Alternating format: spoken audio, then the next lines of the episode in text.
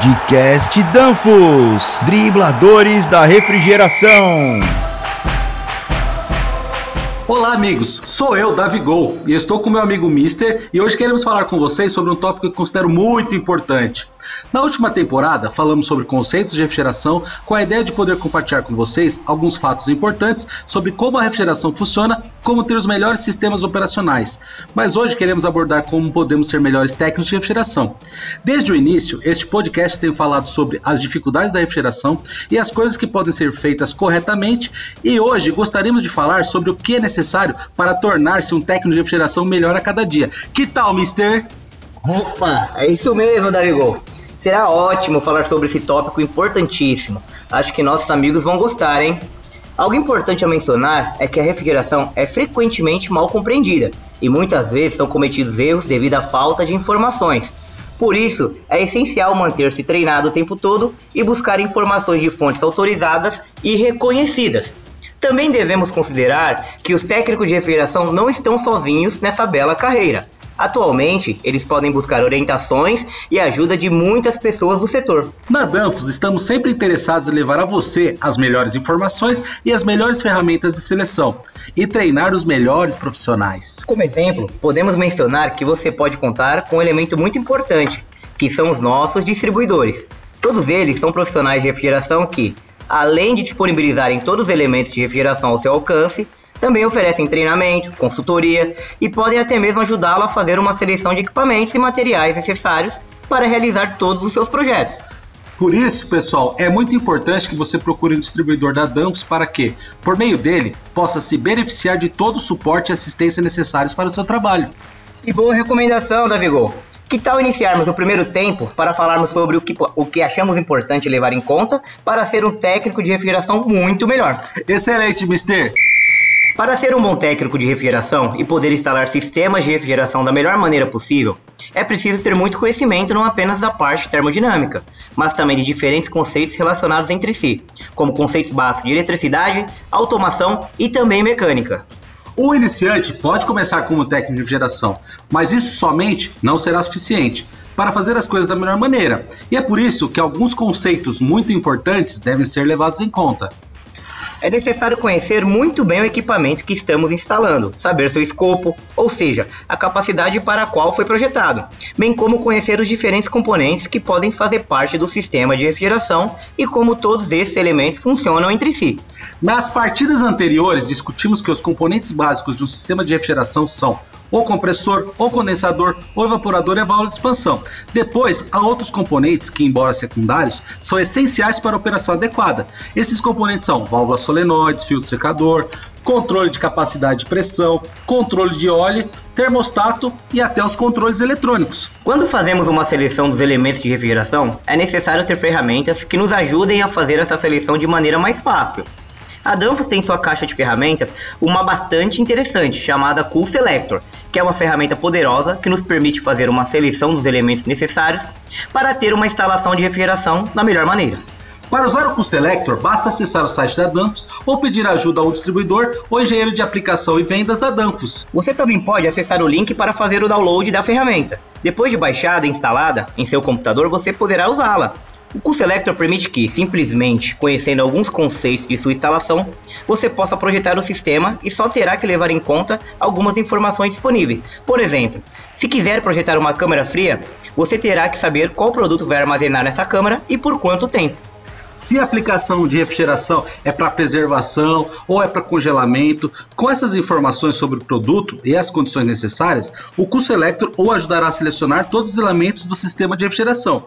O Cool Selector ajudará a selecionar o compressor, a unidade condensadora e também ajudará a selecionar o tamanho do evaporador ou até mesmo a tubulação. Você pode selecionar o tamanho da tubulação, o comprimento e também outros elementos secundários, como válvulas solenoides, válvulas de serviço e assim por diante. A vantagem de usar um software como o QSelector é que você tem a oportunidade de fazer uma seleção com todas as condições técnicas necessárias para fazer a melhor instalação e, com isso, garantir que está selecionando o melhor equipamento disponível. Mas a seleção dos componentes, embora seja uma tarefa essencial para ter um bom sistema em funcionamento, é apenas a primeira etapa necessária para fazer uma instalação adequada.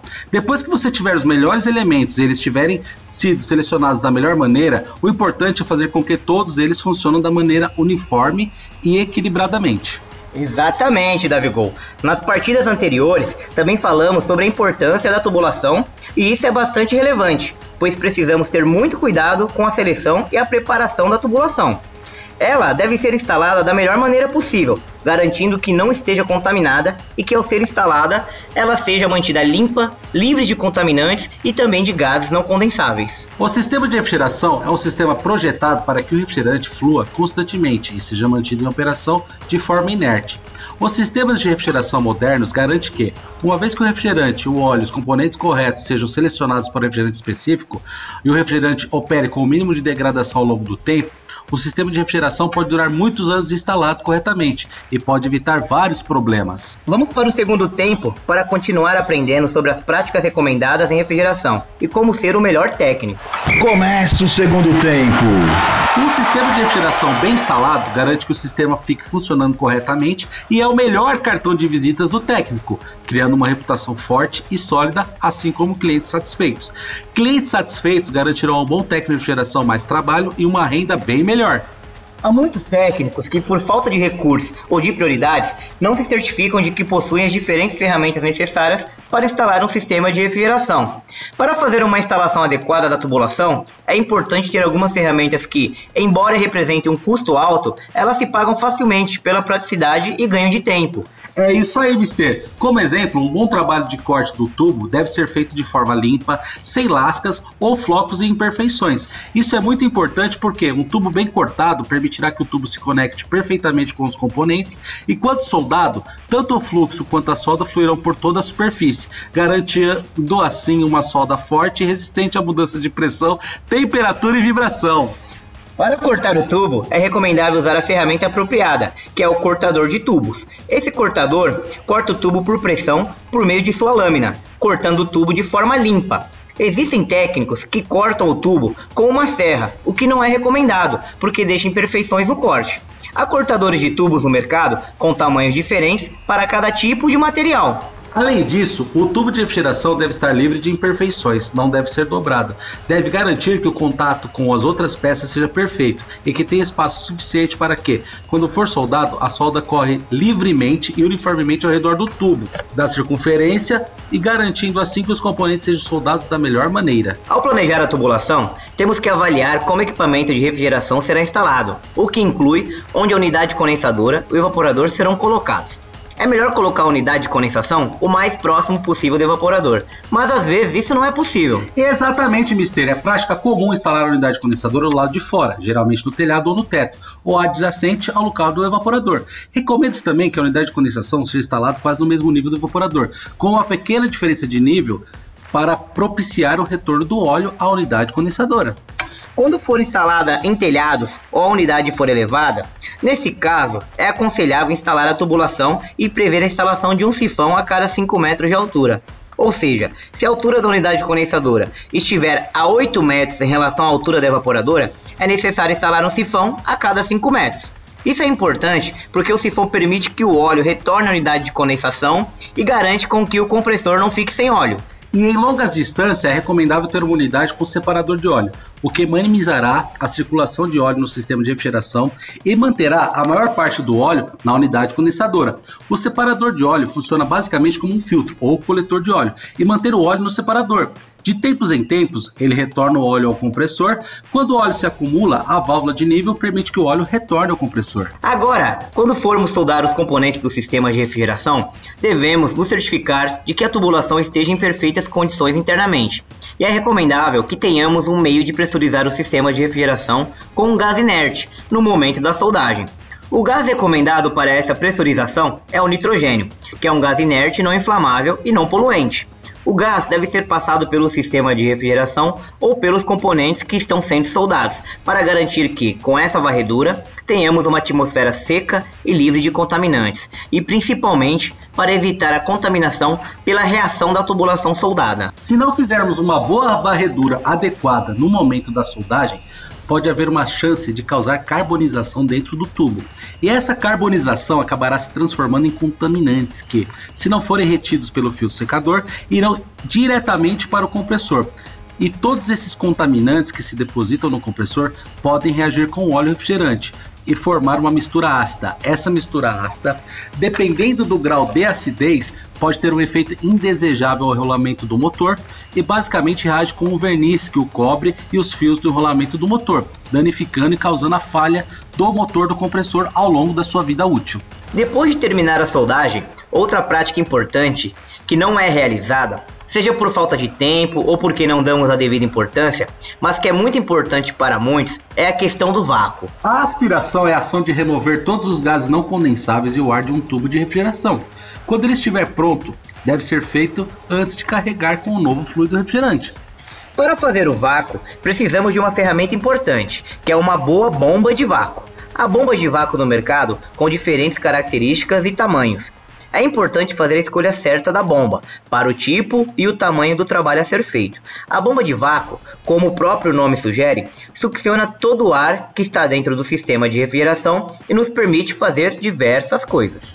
Fazer um bom vácuo é garantir que o vácuo não seja interrompido, ou seja, que o vácuo seja mantido por um tempo razoavelmente longo. Nos permitirá assim que o sistema não tenha vazamentos. Um vazamento no sistema de arrefecimento durante a partida pode ser um problema, que custará muito tempo e dinheiro para ser consertado. E é por isso que o uso de uma boa bomba de vácuo nos permitirá ter um sistema vedado e evitar custos adicionais. Não realizar o vácuo é uma pisada de bola muito comum.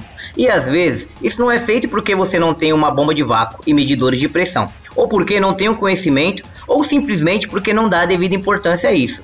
Um bom vácuo garante que nossos clientes tenham um sistema funcionando de forma otimizada por um período mais longo e isso, como já dissemos, se traduz em clientes mais satisfeitos, uma melhor reputação e operação mais eficiente.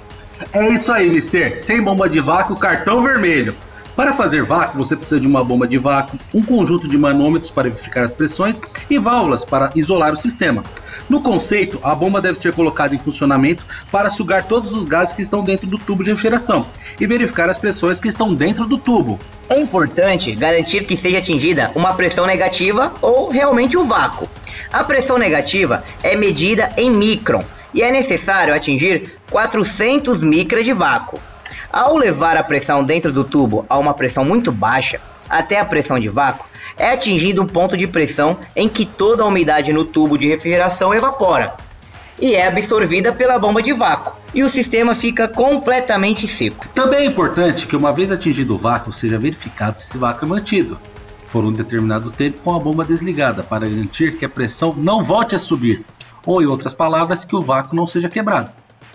O vácuo em uma tubulação nos permite garantir que o sistema esteja livre de vazamentos. Poderíamos dedicar um capítulo inteiro ao tema do vácuo, pois cada sistema pode ter seus detalhes e é difícil cobrir esse tópico interessante somente num podcast.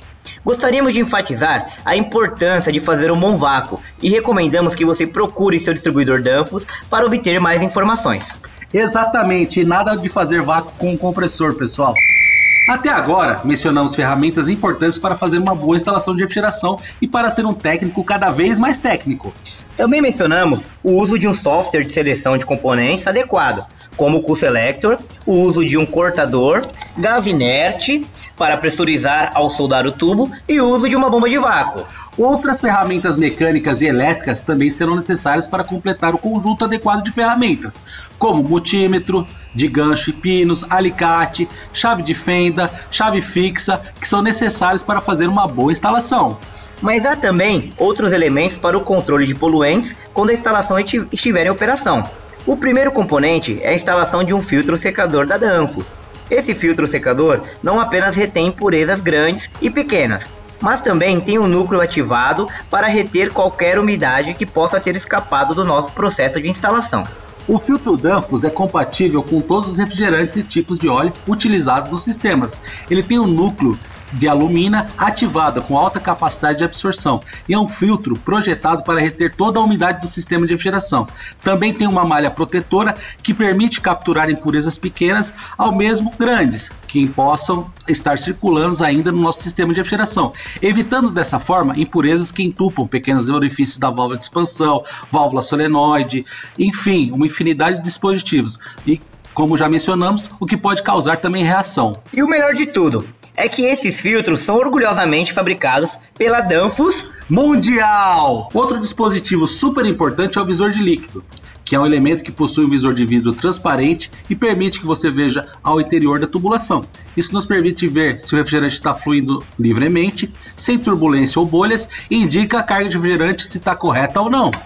Ele também nos permite verificar se o sistema está livre de impurezas e se está funcionando corretamente. E não é só isso, galera. Os visores da Danfoss têm um indicador de umidade no seu interior, que é um elemento que reage e muda de cor dependendo da quantidade de umidade do sistema. Isso nos permite ver se o sistema está livre de umidade, seco ou se devemos trocar os filtros e fazer um vácuo novamente. O indicador de umidade é amarelo quando há umidade presente, ou conforme indicado pela palavra wet, molhado e verde brilhante quando está livre de umidade ou seco, ou conforme indicado no visor pela palavra dry, seco.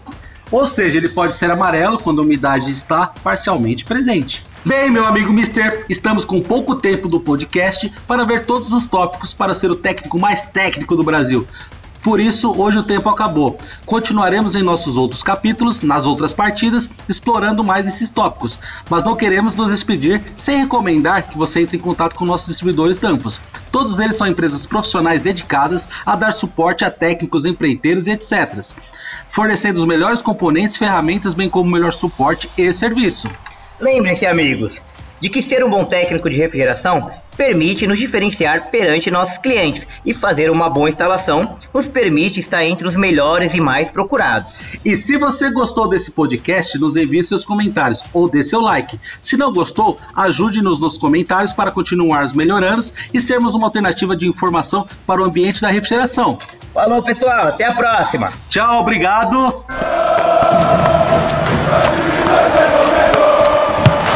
Podcast Danfos, dribladores da refrigeração.